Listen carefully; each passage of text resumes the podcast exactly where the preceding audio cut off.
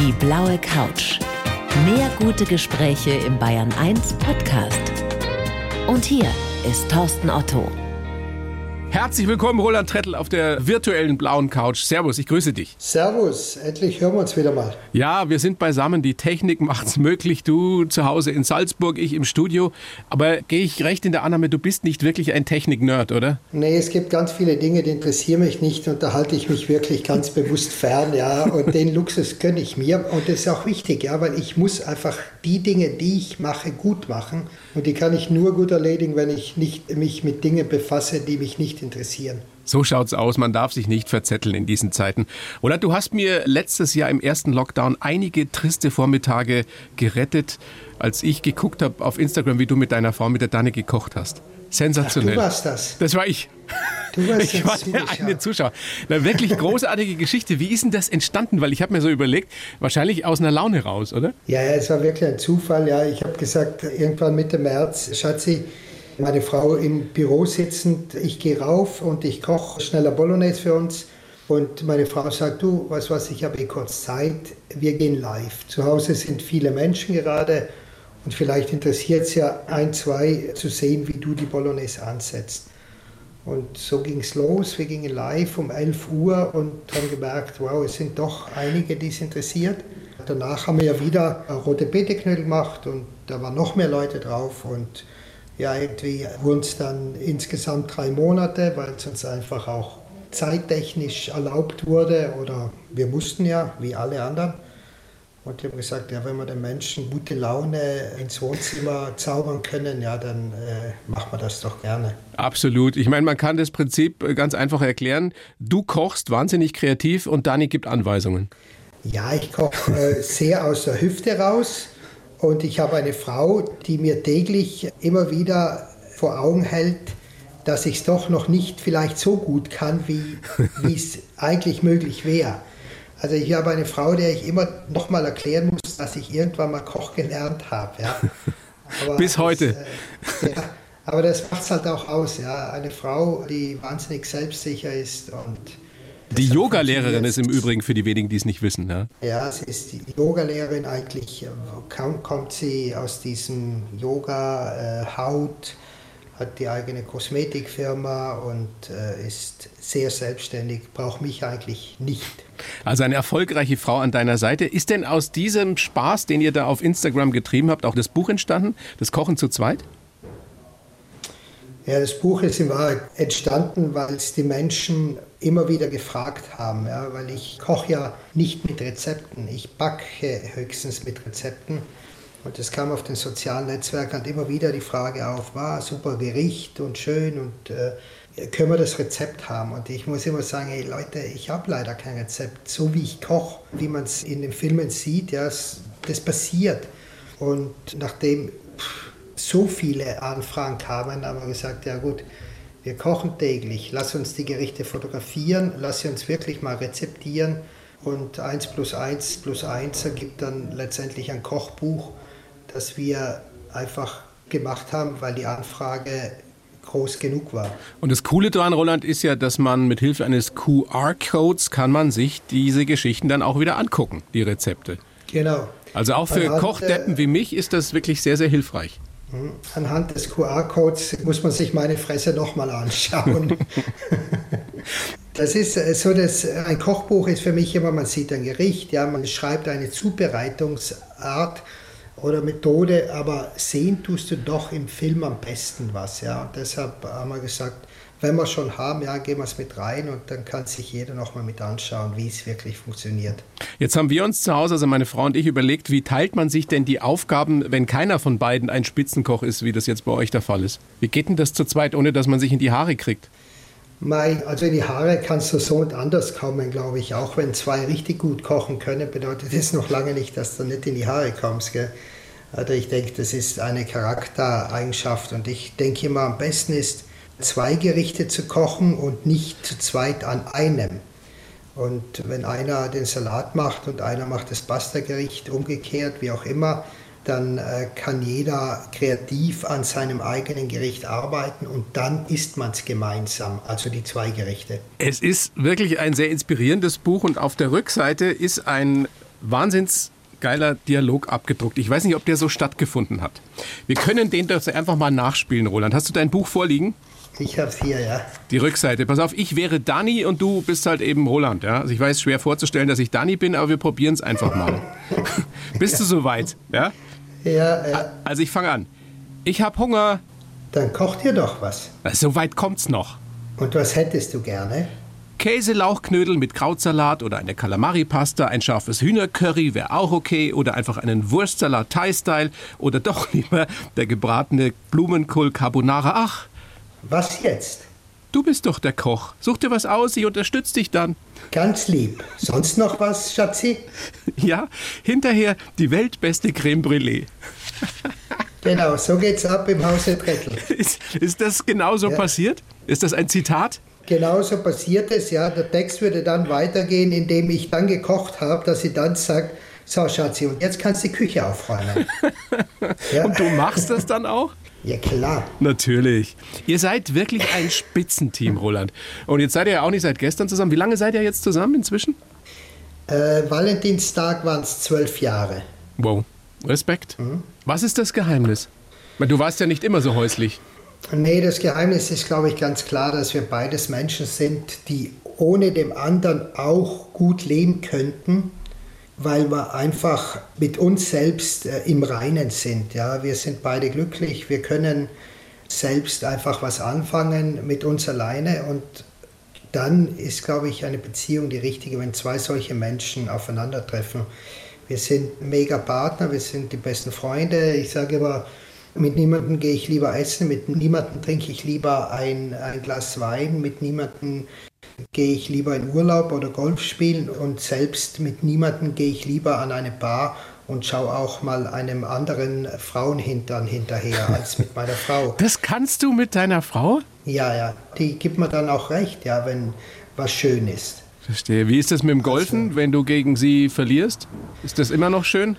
Also wenn ich beim Golfen gegen sie verliere, ist es schlimmer, wenn wenn ich ihr einen schönen Frauenhintern zeige. Also damit komme ich nicht so gut klar.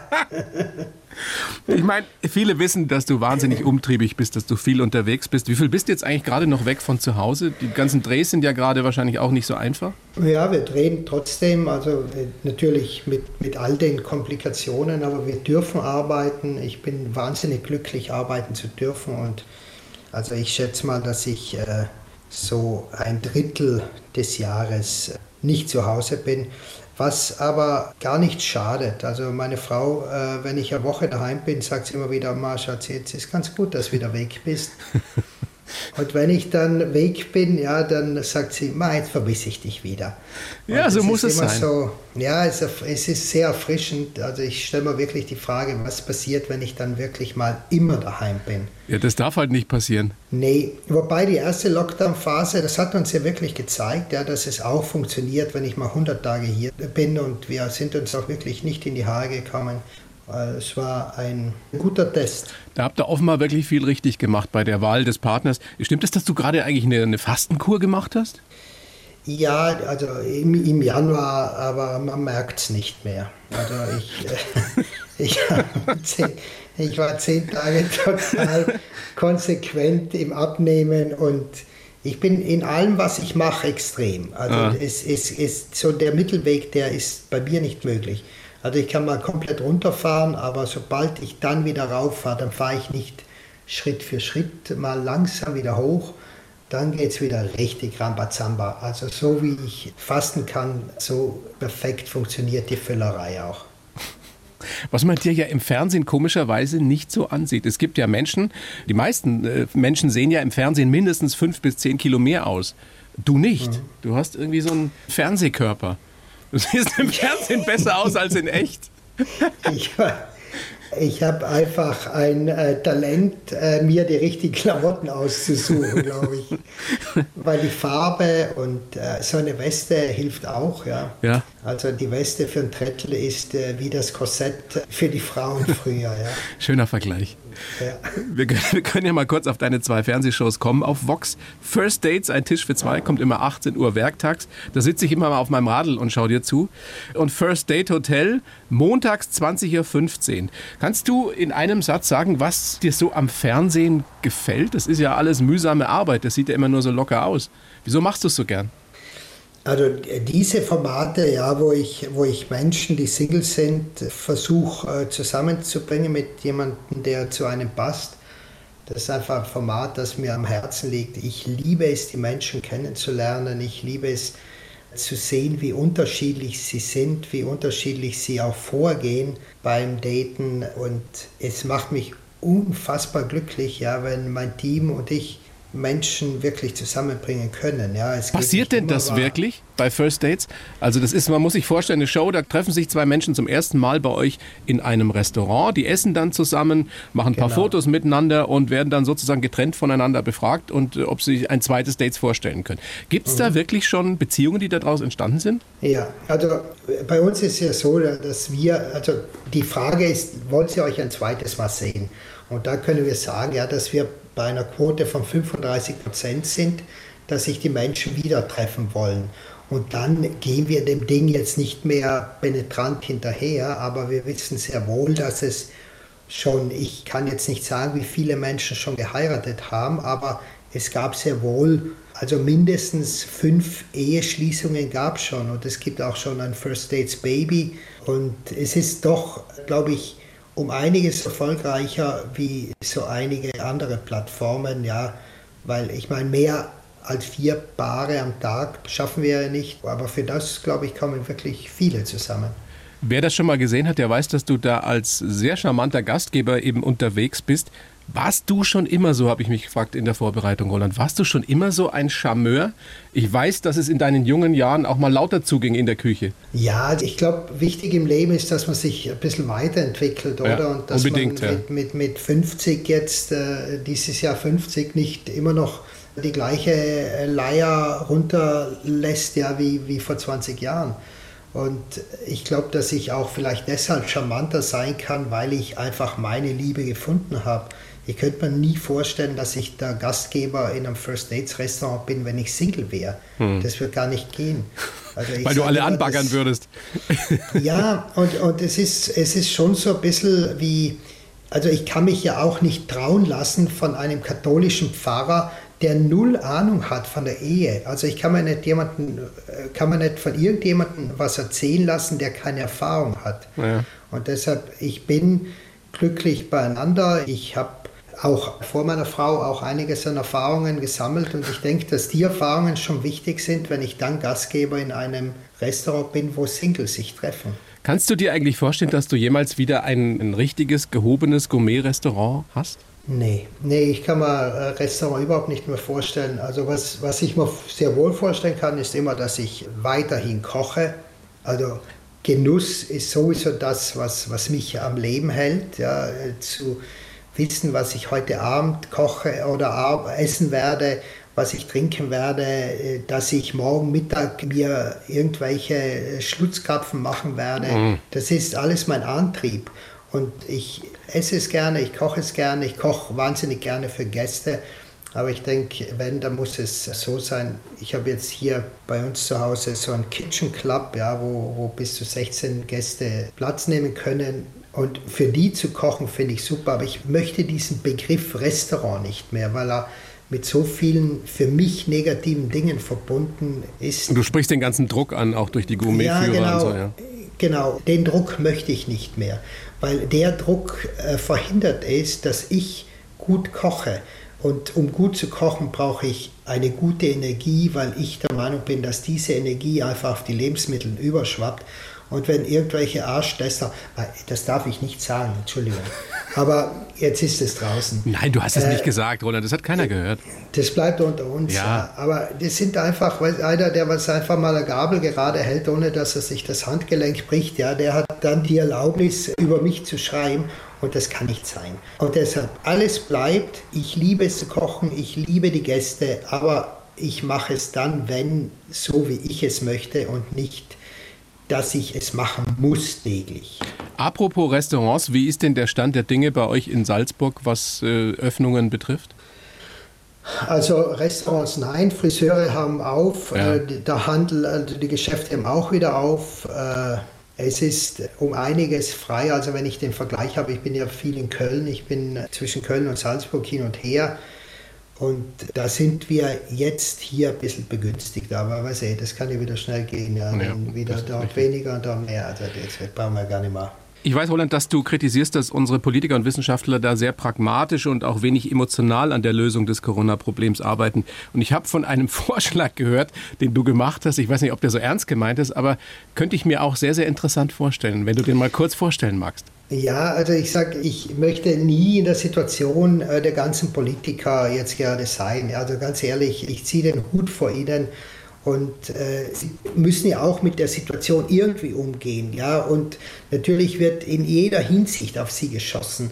Das Einzige, was ich vermisse, ja, ist einfach eben so ein bisschen dieses Menschliche. Äh, gebt uns doch ein bisschen eine Zuversicht, ja, und stellt euch nicht hin und mit dem erhobenen Zeigefinger. Und wenn ich immer wieder lese, wie der Herr Söder den Menschen droht und den Leute, echt ganz ehrlich, jetzt kein kleines Kind, ja, dem man drohen muss, ja, das geht mir dann doch ein bisschen zu weit. Und ich finde, ich als Koch und ich sage immer, Essen und Genuss hat mit Emotion zu tun. Ja? Und jetzt mag man sagen, ja, der Trettel hat einen Schuss, aber das sagen eh schon so viele. Ich sage, wenn sich die Politiker diese ich stelle mir so eine Frau Merkel und einen äh, Herrn Lauterbach, ja, der ja also unfassbar trocken ist, ja, und so einen Herrn Söder und den Herrn Müller sind immer die gleichen, die man sieht, ja, vielleicht noch der Herr, der Herr Drosten, Drosten, ja. Drosten, ja, dass die zu fünft irgendwie um einen Herdblock rumstehen, ja, nach irgendwelchen neuen Verhandlungen und rausgehen und gemeinsam einfach mal eine Rinderroulade äh, schmoren gemeinsam und dann sagen, wie es weitergeht.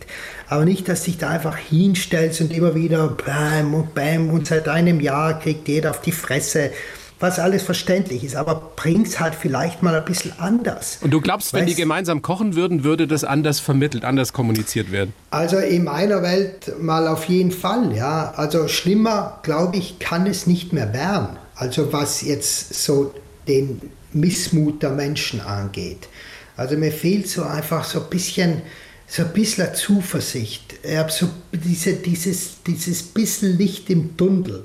Ja, und nicht immer nur, nein, und noch schlechter und ma, und jetzt kommt sicher nochmal die dritte Welle und oh, kann, es kann einfach niemand mehr hören, ja, da sind wir uns doch alle ehrlich. Ja, und, ja ich äh, glaube, weißt du, worüber wir uns mal einig sind, das hast du ja auch gerade schon am Anfang gesagt, wir möchten alle nicht in der Situation sein, dass wir entscheiden müssen. Aber ich stimme dir zu, ein bisschen mehr kommunikative Fähigkeit würde man sich und ein bisschen mehr Empathie manchmal schon wünschen, das ist richtig. Ja, ja, ja das, das fehlt mir voll, ja. Und ich denke, dass, dass wenn Menschen gemeinsam kochen, einfach ein bisschen Empathie vielleicht aufkommen könnte, aber vielleicht kann das äh, auch nur ich als empathischer Mensch äh, sagen. Na, es ist eine schöne Vorstellung. Angela Merkel und Markus Söder und der Herr Lauterbach kochen gemeinsam eine Rinderroulade. Eine, eine gute Show wäre das auf jeden Fall.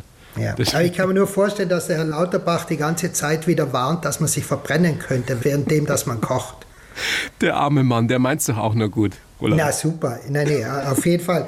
Nee, ganz ehrlich, ich schätze ja auch, was er sagt. Der hat ja in ganz vielen Dingen immer wieder recht. Er hat oft recht, ja. ja. Aber trotzdem, es ist so ein gemischtes Gefühl. Du sagst, okay, er hat recht und trotzdem kannst du ihn nicht mehr sehen.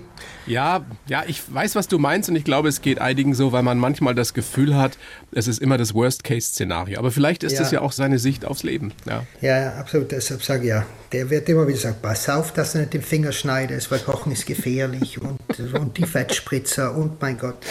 Ja, Ach, Roland, ich verstehe dich, aber wenn es nicht so ja. tragisch wäre, wäre es komisch. Ich habe für dich einen Lebenslauf geschrieben, mein Lieber. Den würde ich dich jetzt bitten vorzulesen und danach sagst du, was du davon hältst. Bitteschön. Ich heiße Roland Trettel und bin Koch und Kuppler. Früher habe ich mir Sterne erkocht, jetzt schaue ich mir die Liebe am Himmel an. Mein Job als Gastgeber von zwei Fernsehshows macht mir genauso viel Spaß wie die gemeinsamen Kochsessions mit meiner Frau. Kochen ist für mich Leidenschaft und Ausdruck des Charakters, erst recht, wenn man zu zweit kocht. Geprägt haben mich die harte Schule von Eckhard Witzigmann, meine Zeit in Restaurants von Bozen über Salzburg und Mallorca bis Tokio und mein Weg ins Fernsehen. Ich kann knallhart zu dem Melzer sein und samtweich zu meiner Dani. Bei ihr und meinem Sohn habe ich endlich mein Zuhause gefunden. Was sagst, kannst du unterschreiben oder steht Blödsinn drin? Ja, ja, also die Basis äh, stimmt allemal, ja, aber ich kann jetzt nicht nur knallhart äh, zu Tim Melzer sein. Also ich kann äh, knallhart zu verschiedenen Menschen sein. Ja, ich kann, glaube ich, am knallhartesten zu mir selbst sein, ja? in Wahrheit, ja. Weil du dein größter Kritiker bist? Ja, ich glaube, es gibt nur noch einen Kritiker, der härter ist als ich selbst, das ist meine Frau. Und das ist auch gut so, weil wir treiben uns gegenseitig an, also zum Teil vielleicht auch etwas zu extrem. Also wir müssen auch aufpassen auf uns und das äh, schaffen wir genauso, wie dass wir uns antreiben. Aber wir sind schon äh, selbst sehr, sehr kritisch, mhm. muss man sagen, ja. Ja, bis jetzt schadet es euch ja offenbar nicht. Ich habe aus der Vorbereitung gehört, dass du grundsätzlich sagst, ich habe auch gar keine richtigen Träume mehr. Bist du ein wirklich rundum zufriedener Mensch gerade? Doch. Also mir wurde jetzt mal die Frage gestellt, was ich mir wünschen würde und dann habe ich gesagt, in Wahrheit wünsche ich mir, dass die Menschheit wieder Mut bekommt, ja, dass man irgendwie wieder ins Leben zurückgelassen wird. Also das ist eigentlich mein größter Wunsch. Also weil mir äh, meiner Familie, mir geht es ja gut. Also ich, darf der Letzte sein, der rumjammert. Aber ich würde mir sehr wohl wünschen für alle anderen, ja, dass wir wieder durchatmen können und dass wir wieder äh, zusammenkommen können, ohne uns groß Gedanken zu machen mhm. und dass wir endlich wieder Menschen umarmen dürfen und ja. im, im Biergarten sitzen dürfen. Also ich bin da jetzt mal weniger egoistisch äh, für mich. Ja, ich würde mir einfach wünschen, dass es den anderen wieder richtig gut geht. Es wird so kommen, Roland. Ja. Wann genau, wissen wir alle noch nicht, aber ich bin mir da sehr sicher, dass das so kommen wird. Jetzt wollen wir doch mal schauen, wie du so geworden bist, wie du heute bist. Geboren 3. Juli 71 in Bozen. Das heißt, du wirst echt, du machst den 50er rund dieses Jahr, gell? Mhm. Ja, ich freue mich. Freust dich? Ernsthaft? Ja, ich finde es nicht so, weil mit 50, also ich weiß, dass es mir so ging, da kann man sich dann nicht mehr einreden, dass man noch zu den Jungen gehört. Mit 50 bist du nicht mehr jung, Ausschluss. Ich habe dich selten so schockiert gehört. ja. ja. Echt? Da freust du dich wirklich? Ja, sicher. Warum? Ja, weil ich einfach äh, zurückblicken kann auf 50 geniale Jahre und auf eine wahnsinnige Erfahrung, die ich sammeln durfte. Und ich darf weiterhin in die Zukunft blicken.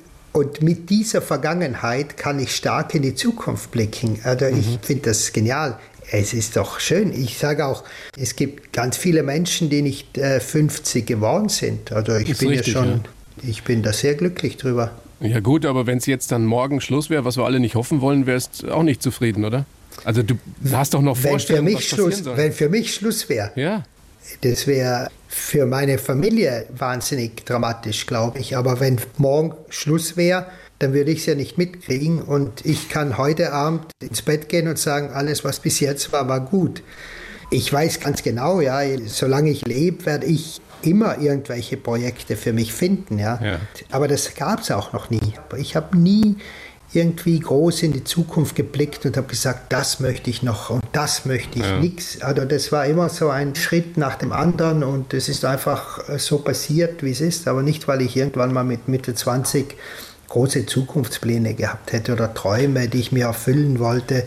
Ich sage immer, jeder Wunsch, den ich spontan habe, den muss ich mir direkt erfüllen, ja, weil ich einfach auch keine Geduld habe, lange auf Dinge zu warten. Und ich möchte auch nicht das Risiko eingehen, ja, jahrzehntelang einen Wunsch zu hegen, ja, und dann irgendwann zu sagen, hätte ich mal bloß. Ja. Also die Wünsche, die ich habe, die habe ich mir bis jetzt, glaube ich, immer erfüllt. Also, du bist geboren in Bozen, aufgewachsen dann in Oberbozen, auf, glaube ich, so 1200 Meter liegt es. Die Eltern hatten mhm. wohl eine Disco in einem Hotel. Wie hat dich das geprägt? Ist, glaube ich, ja nicht so die schlechteste Vorstellung, wenn man in der Pubertät als Teenie dann irgendwann eine Disco von den Eltern hat, oder? Ja, also meine Eltern haben die Diskothek betrieben. Der Besitzer war der Hotelbesitzer und ja, ich bin aufgewachsen in dem Hotel und in, in der Diskothek. Und ja, das hat nicht geschadet. Also vor allem war direkt neben der Diskothek ein kleiner Pool vom Hotel. Hatte ich den Schlüssel und da ist man dann schon auch ab und zu mal so direkt von der Tanzfläche Richtung äh, Pool mit der Mädel äh, in, in, jungen Jahren, ja. Und das natürlich. natürlich schon, ja. Ja, also das, das kam sicherlich nicht so schlecht an. Die Beziehungen, nee, nee, die du da hattest. Wolltest, du, wolltest du irgendwann auch mal DJ werden? Ja, ich war DJ. Also ich habe lange aufgelegt auch, ja, also noch alles mit Vinylplatten. Wir hatten ja da irgendwie 2500 Vinylplatten. Wow. Und ja, so Cure, Depeche Mode, Pink Floyd, äh, Doors, also alles die Richtung, also so ein bisschen rockig, grungig, Punk, Clash. Es ging alles in die Richtung. Sahst du auch so aus? Also so ein bisschen so äh, wie The Cure? Ja, ja, ja, ja, absolut. Ja. Augen also schwarz ich, geschminkt? Ja, ja, ja. Weißen Puder ins Gesicht. Äh, schwarzer Mantel mittel im Sommer. Also ich war äh, richtig, richtig arg beieinander, ja. Und das bei uns im Dorf, ja, musst du dir vorstellen. Du warst der Revoluzer. ja, ja. und so hast du dann auch deine Kochlehre begonnen mit dem Outfit und mit dem Styling? Ja, meine Kochlehre habe ich ja mit 14 schon begonnen, ja, weil ich ja der Meinung war, dass ich äh, schon genug gelernt habe in der Schule. Und in Italien hast du ja nur Pflichtschule acht Jahre lang.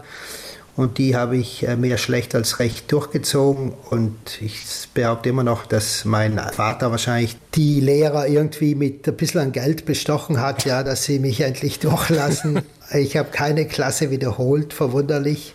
Aber dann ging es halt los mit 14. Ja, zu wissen, ja, dass man nicht mehr in die Schule gehen möchte, war klar. Aber was ich machen will, war nicht klar. Und deshalb so ja, DJ wäre cool, äh, Eishockey-Profi, ich habe lange Eishockey gespielt, Berufskasanova, weil das mit den Mädels hat mir auch getaugt, ja, aber mir hat dann letztendlich doch das nötige Talent in allem gefehlt. Aber warum dann Koch? Ja, eben durch diese Verbindung äh, Hotel. Ich bin in dem Hotel einfach täglich gewesen, ja, und habe dann gesagt, okay, Essen äh, ist immer da, also ich werde nie verhungern und die Kälte habe ich auch nie so richtig mögen. Deshalb sage ich, okay, zu kalt kriegst du auch nie in der Küche. Also sehr pragmatisch äh, mit 14 zu sagen, ja, der Wärter Koch, ja, dann geben die Eltern endlich Ruhe. Und dann musste mein Lehrherr mich drei Jahre lang ertragen weil ich wirklich äh, in Wahrheit echt keinen Bock darauf hatte. Aber irgendwie nach dem Militär habe ich dann äh, so ein bisschen kapiert, ja, dass ich jetzt wirklich am Weg gehen sollte, der vielleicht ein bisschen sinnvoller ist. Stimmt das eigentlich wirklich? Du hast dich ja dann bei Eckhard Witzigmann äh, in München im Aubergine beworben, dass du das auf einem Holzbrett gemacht hast? Ja, ich habe meine Bewerbung einfach auf ein Holzbrett geschrieben. Äh, recht viel gab es eh nicht zu schreiben, weil Erfahrung war ja noch nicht viel da ja, ich, ja, da hat es jetzt auch gar keine Taktik dahinter gegeben. Für mich war das einfach so irgendwie ein natürliches Produkt und ich habe mir gedacht, hey, auf Papier kann jeder schreiben. Und deshalb habe ich ein Holzbrett hergenommen. Ja, Was ja. hast du denn da drauf geschrieben? Ich glaube, ich habe nicht mal viel geschrieben, ja, dass ich, wer ich bin, Namen, woher ich komme, ja, und dass ich wahrscheinlich halt in Aubergine gerne arbeiten würde und vielleicht dann noch, dass ich halt meine Lehre gerade absolviert habe, dass Militär vorüber ist und dass ich eigentlich gleich beginnen könnte. Hat ja geklappt. Ich meine, er hat dich eingeladen. Hat er dir eigentlich jemals gesagt, der Chef, ihr sagt ja immer alle noch der Chef zu ihm, gell? Er ist der Chef. Ja. Warum er dich genommen hat, was er in dir gesehen hat damals? Ich weiß es nicht. Er hat schon gesagt, er hat irgendwas erkannt in mir. Also vielleicht hat er auch erkannt, dass ich ein sehr authentischer Mensch bin, ja, weil ich bin vielleicht einer von den wenigen gewesen, die sich nicht den Erstkommunionanzug angezogen haben, ja, um ein Vorstellungsgespräch bei Witzigmann zu haben. Ich äh, bin einfach so hin, wie ich war, ja, mit meinen zerrissenen Jeans und mit meiner zerfetzten Lederjacke, mit meinem roten Baseballcap. Und der hat mich eigentlich angeschaut und hat sich wahrscheinlich gedacht, ja, irgendwie faszinierend, ja, dass er so kommt, wie er wirklich ist und sich nicht verkleidet. Und ja, hat mich ganz schnell gefragt, wann ich beginnen kann. Und dann ging es bald mal los. Ich meine, es gibt ja viele Geschichten darüber, wie hart es damals war in der Küche, unter anderem eben auch in der Aubergine. Äh, stimmt diese Geschichte, die ich gelesen habe, dass du sogar mal eine Zeit lang mit gebrochenem äh, Sprunggelenk gearbeitet hast? Ja, ich habe mal beim Snowboarden, ja, aber das, ja, da willst du eigentlich durchbeißen. Das hat jetzt gar nicht so viel mit Witzigmann zu tun, ja, das hat eigentlich viel mehr mit dir selbst zu tun, mit dem zu tun, dass du nicht aufgehen möchtest, damit zu tun, dass du nicht äh, nach Südtirol zurück möchtest, weil äh, dort doch alle schon gesagt haben, ja, der wird eh gleich wieder zurückkommen. Der schafft und, es nicht. Ja. Genau. Und ich wollte den ganzen negativen Menschen einfach nicht recht geben. Gell? Und dann beißt du durch und arbeitest einen Tag nach dem anderen, stehst da drinnen 16 Stunden. Und jeder von den Mitarbeitern sagt schon, ey, Junge, es ist ja Wahnsinn, du kannst es nicht. Ich meine, mein Bein war dreimal so dick da unten, ja. Ich hatte einfach diese Angst, dass wenn ich jetzt nach so kurzer Zeit zum Chef hingehe und sage, hey, äh, da weh, dass er dann sagt, okay, weh, gut, fein, da Tür, brauchst nicht mehr kommen.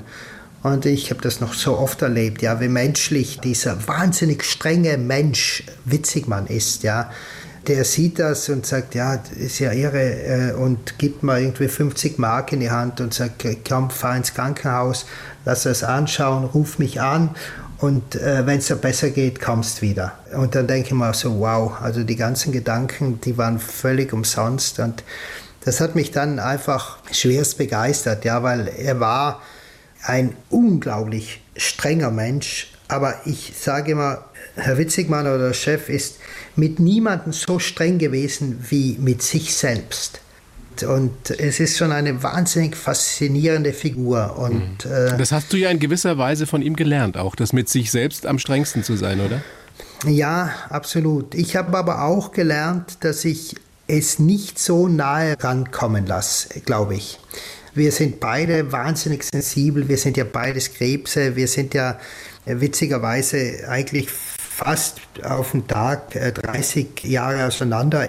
Ich werde am 3. Juli 50, er wird am 4. Juli 80. Mhm. Also zwei Sensibelchen, aber ich sage halt doch, mein Gott, ja, wenn tausend Menschen zufrieden sind, dann lasse ich mich nicht wegen einem Idioten runterziehen. Gell?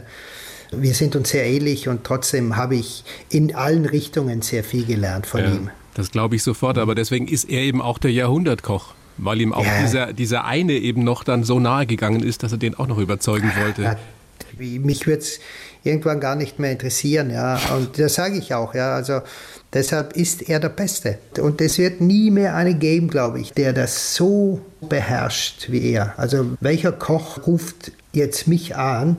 Also witzig mal ruft mich an und sagt, ja, äh, Roland, ich bräuchte ein Rezept für ein perfektes äh, Kalbsbriesgericht, ja. Und dann sage ich, ja, Chef, kein Problem. Ich schaue in einem von Ihren 60 Kochbüchern nach, ja, und kann Ihnen 15 Rezepte mit Kalbsbries schicken, ja, aber sie sind halt alle von Ihnen. Ja, Wahnsinn. Und dabei ist er dann wirklich ja auch ein großartiger Gesprächspartner. Ich habe ihn ja auch so ein bisschen kennenlernen dürfen. Was ich mir, wenn man sich so jetzt mit dir unterhält, Roland, wirklich kaum vorstellen kann, dass du damals, als du junger Küchenchef wurdest auf Mallorca, wo er auch der Witzigmann, der Chef, eben großen Anteil dran hatte, dass du da so cholerisch unterwegs warst. Warst du wirklich einer, der rumgebrüllt hat in der Küche? Ja, also ich sage immer, witzig war, war brutal und war wirklich wahnsinnig streng. Und wenn es einen gibt, der noch ein bisschen einen draufgesetzt hat, war ich das vielleicht. Und ich bin alles andere als stolz darauf, ja, weil ich für mich dann im Nachhinein leider erst oder, oder zum Glück zumindest dann erkennen durfte, musste, dass Menschen, die cholerisch veranlagt sind, einfach Menschen sind, die völlig unsicher sind. Mhm. Die sind einfach mit dem, was sie machen, unsicher. Und das war damals mit 25 Küchenchef, irgendwie äh, zehn Leute in der Küche, jeder ist älter als du selbst. Und du denkst dir so, es kann jetzt ja gar nicht sein, ja, dass ich jetzt der Chef von denen bin und dass ich die Verantwortung über alles habe. Und dann wirst du so unsicher, dass dann das Gefühl hast, du musst ausbrechen und musst genau extra streng sein, dass jeder weiß, dass du der Chef bist. Und dann wirst halt ein Verrückter. Und ich sage, streng zu sein ist ja eines. Ja, ich sage, wir sind immer dem Gast wahnsinnig viel schuldig. Ich meine, der zahlt viel Geld und wir müssen ja alles versuchen, um dass er wirklich rausgeht und sagt, es hat sich super gelohnt. Ja, wir sind glücklich gemacht worden von vorne bis hinten was eigentlich eh nicht möglich ist, ja, dass jeden Gast erreichst, aber es ist unsere Aufgabe. Aber es ist auch klar, je ruhiger das ich bin, ja, desto eher werden wir das äh, auch erzielen. Na klar, das wusste man natürlich früher nicht. Das ist ja auch in ganz anderen Firmen immer so gewesen. Und heute weiß ja. man, dass man mit positiver Motivation und mit Freundlichkeit oft viel, viel mehr erreicht. Du warst ja. nach Mallorca dann in Japan, in Tokio. Kannst du in einem Satz sagen, was das für ein Kulturschock gewesen sein muss? Ja, äh, witzig, weil du Kulturschock sagst. Ja, das ging ja alles ziemlich flott. Ja, das ging ja auch wieder über einen Chef, über Witzigmann, ja, ja. der als Patron drüben ein, ein Restaurant übernehmen sollte. Ja, und ich halt, wie schon des öfters davor, dann halt der bin, der dann auch das Ding umsetzt ja, wann soll ich fliegen? Ja, am besten morgen. Ja, super. Gut, dann äh, schnell, glaube ich, irgendwie Koffer gepackt und dann habe ich mal am Flughafen noch ein Buch gekauft, Kulturschock Japan. Ernsthaft? Ja, ja, das hat genauso geheißen. Ja, und habe das im Flieger gelesen und da habe gedacht, ja, scheiße, wenn ich das gewusst hätte. Und es war schon echt ein unglaublich tolles Erlebnis in einem Land, in dem du so sehr es dich auch fasziniert, wahrscheinlich nicht ein Leben lang leben könntest, weil du mit dieser Kultur letztendlich nie warm werden kannst, weil du einfach anders aufgewachsen bist. Und da geht es auch gar nicht um schlechter und besser und, und es hat ganz viel Faszinierendes, aber es ist einfach so anders, dass es einfach nicht zusammenpasst. Wie hat die Kulinarik dort dich geprägt? Diese unglaubliche Konzentration auf das Wesentliche, auf die, die nur Top-Qualität, sei es Fisch, sei es Fleisch, sei es sonst was? Ja, also mit Abstand äh, die für mich faszinierendste Küche, wenn man auf diese Reduktion eingeht. Und diese Reduktion, die funktioniert ja wirklich nur, also so wie du sagst, ja, die haben so einen Bezug zum Lebensmittel und so einen, so einen respektvollen Umgang zu allem das können wir nicht. Ja, das, das sind wir nicht. Wir sind nicht die Menschen, die äh, fünf Jahre lang 147 Reiskörner rauszählen können, um dann ein Nigiri zu machen. Also das, das ist der Europäer nicht. Ist das denn Und wirklich so, Roland, dass jemand, der Sushi-Koch werden will, erstmal drei Jahre lang nur Reis wäscht? Ja, ich war ja nicht in einem Sushi-Restaurant, ja. aber alles, was ich in Japan erlebt habe, spricht dafür, dass es genauso ist, weil sie sind und sie können es einfach. Das ist, die haben so eine unglaubliche Geduld zu allem. Und äh, bei uns geht es ja nur darum, und wie kann der nächste Schritt aussehen und wie komme ich weiter. Und hey, der Japaner, da gibt es ja diesen wundervollen Film, oder? Shiro's Dreams of Sushi, ja. oder? Ja. ja. Also egal, wer sich für Essen interessiert, für Kochen interessiert, diese Dokumentation muss man sich anschauen.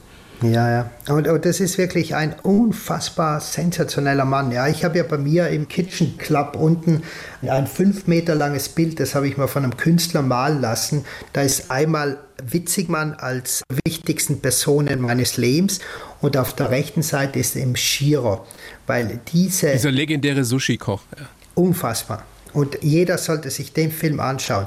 Also man wird ihn nicht verstehen in den seltensten Fällen, weil wir das einfach nicht sind. Aber trotzdem ist es unglaublich faszinierend und es zeigt dir so genau, wie die japanische Kultur tickt. Du warst ja dann zehn Jahre lang danach im Icarus, ne? im Hangar 7 in Salzburg. Und dieses Konzept, ist ja schon sehr, sehr spannend. Ich habe mir auch gedacht, wie viel Verrückte du kennengelernt hast in diesen zehn Jahren. Und die meisten Spitzenköche sind ja auf ihre Weise Verrückte. Weißt du, wie viele das waren in den zehn Jahren?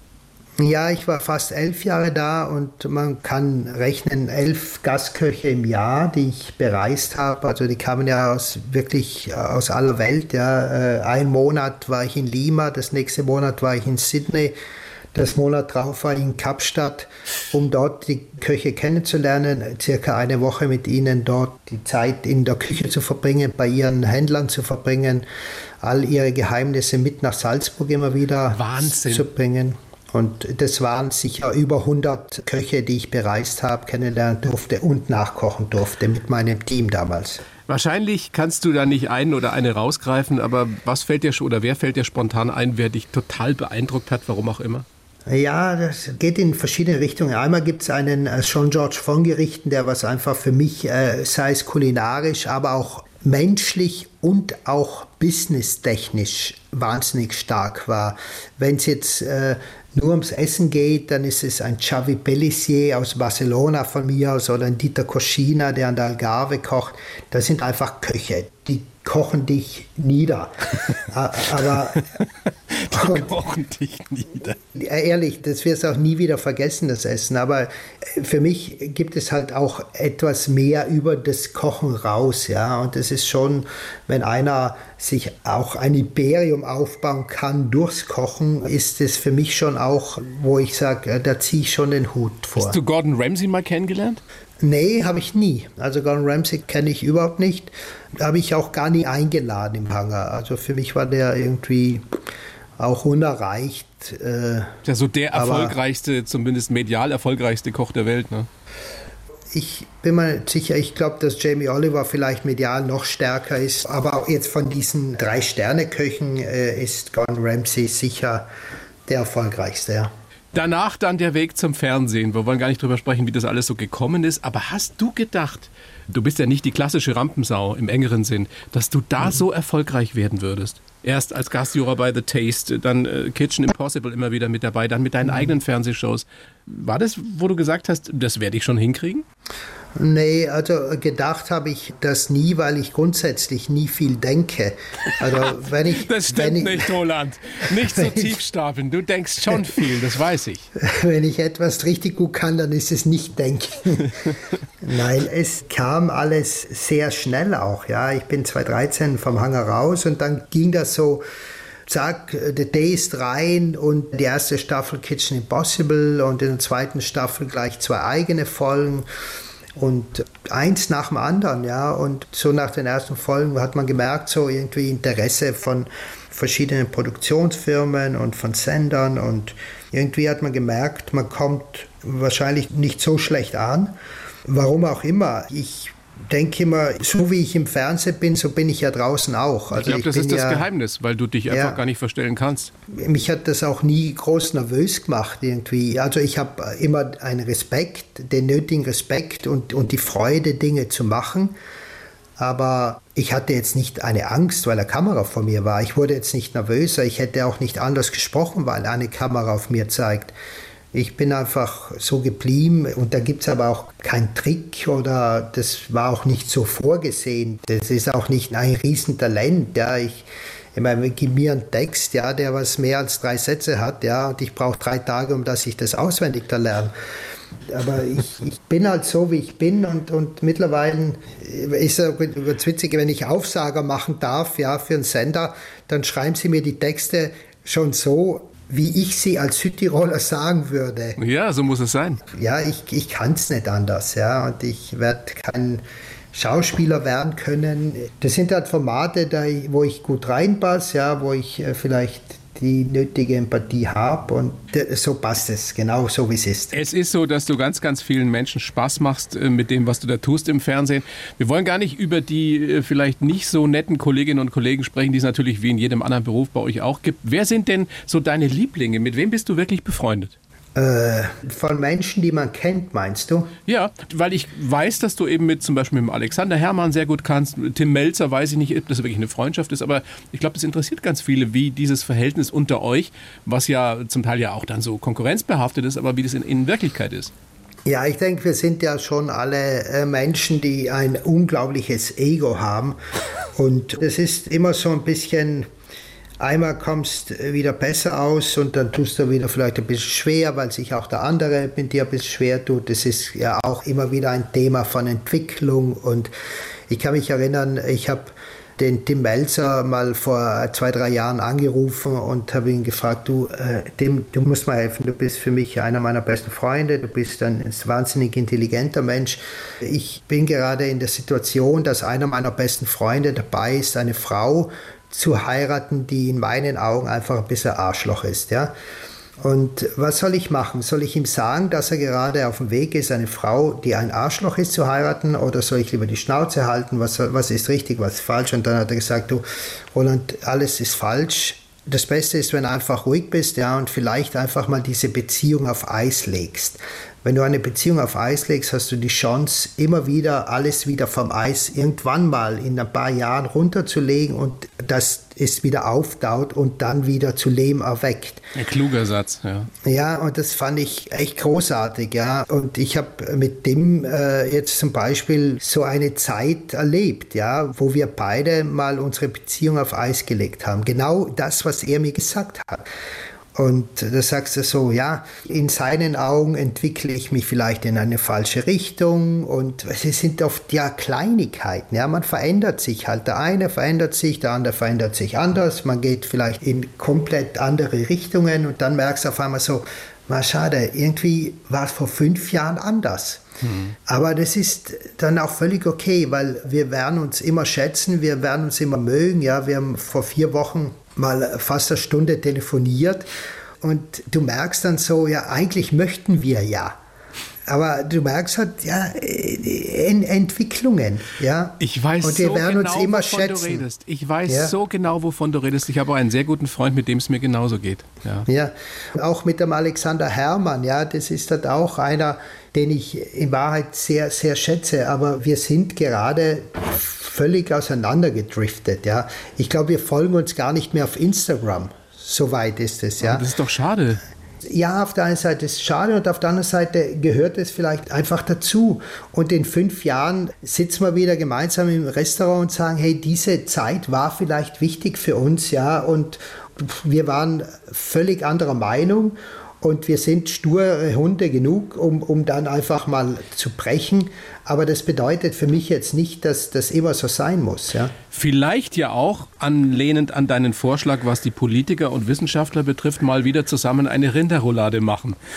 Ja, genau. Also Rinderrouladen machen oder einfach mal äh, gemeinsam essen zu gehen, würde auch reichen, ohne dass man es gemeinsam kocht. Aber essen gehen, gemeinsam was trinken gehen und sich wieder mal richtig die Meinung zu geigen und dann äh, passt es auch. Aber es ist alles nicht dramatisch und ich bin auch sehr zuversichtlich, dass wir alle wieder gut zusammenfinden. Ja, können. so wird das sein, weil ihr seid alles Ja. Sensationstypen und die müssen sich auch wieder finden. Roland, ich bedanke mich so für dieses Gespräch, auch wenn es nicht ganz einfach war technisch. Wir haben das super hingekriegt, du in Salzburg und ich hier in München. Bedanke mich sehr für das Gespräch und sag gerne nochmal, dass man dich eben äh, täglich sehen kann in First Dates, ein Tisch für zwei auf Fox immer um 18 Uhr und First Date Hotel montags 20.15 Uhr auch auf Fox. Vielen herzlichen Dank und ein großartiges Kochbuch zusammen mit deiner Frau Dani Kochen zu zweit. Genau. Lass uns die Daumen drücken, dass wir das nächste Gespräch wieder unter vier Augen führen können und uns umarmen dürfen. Ja, das wünsche ich mir auch. Ja. Vielen herzlichen Dank, Roland. Alles Gute nach Gerne. Salzburg. Gut, ciao. Die blaue Couch, der Bayern 1 Talk als Podcast. Natürlich auch im Radio. Montag bis Donnerstag ab 19 Uhr.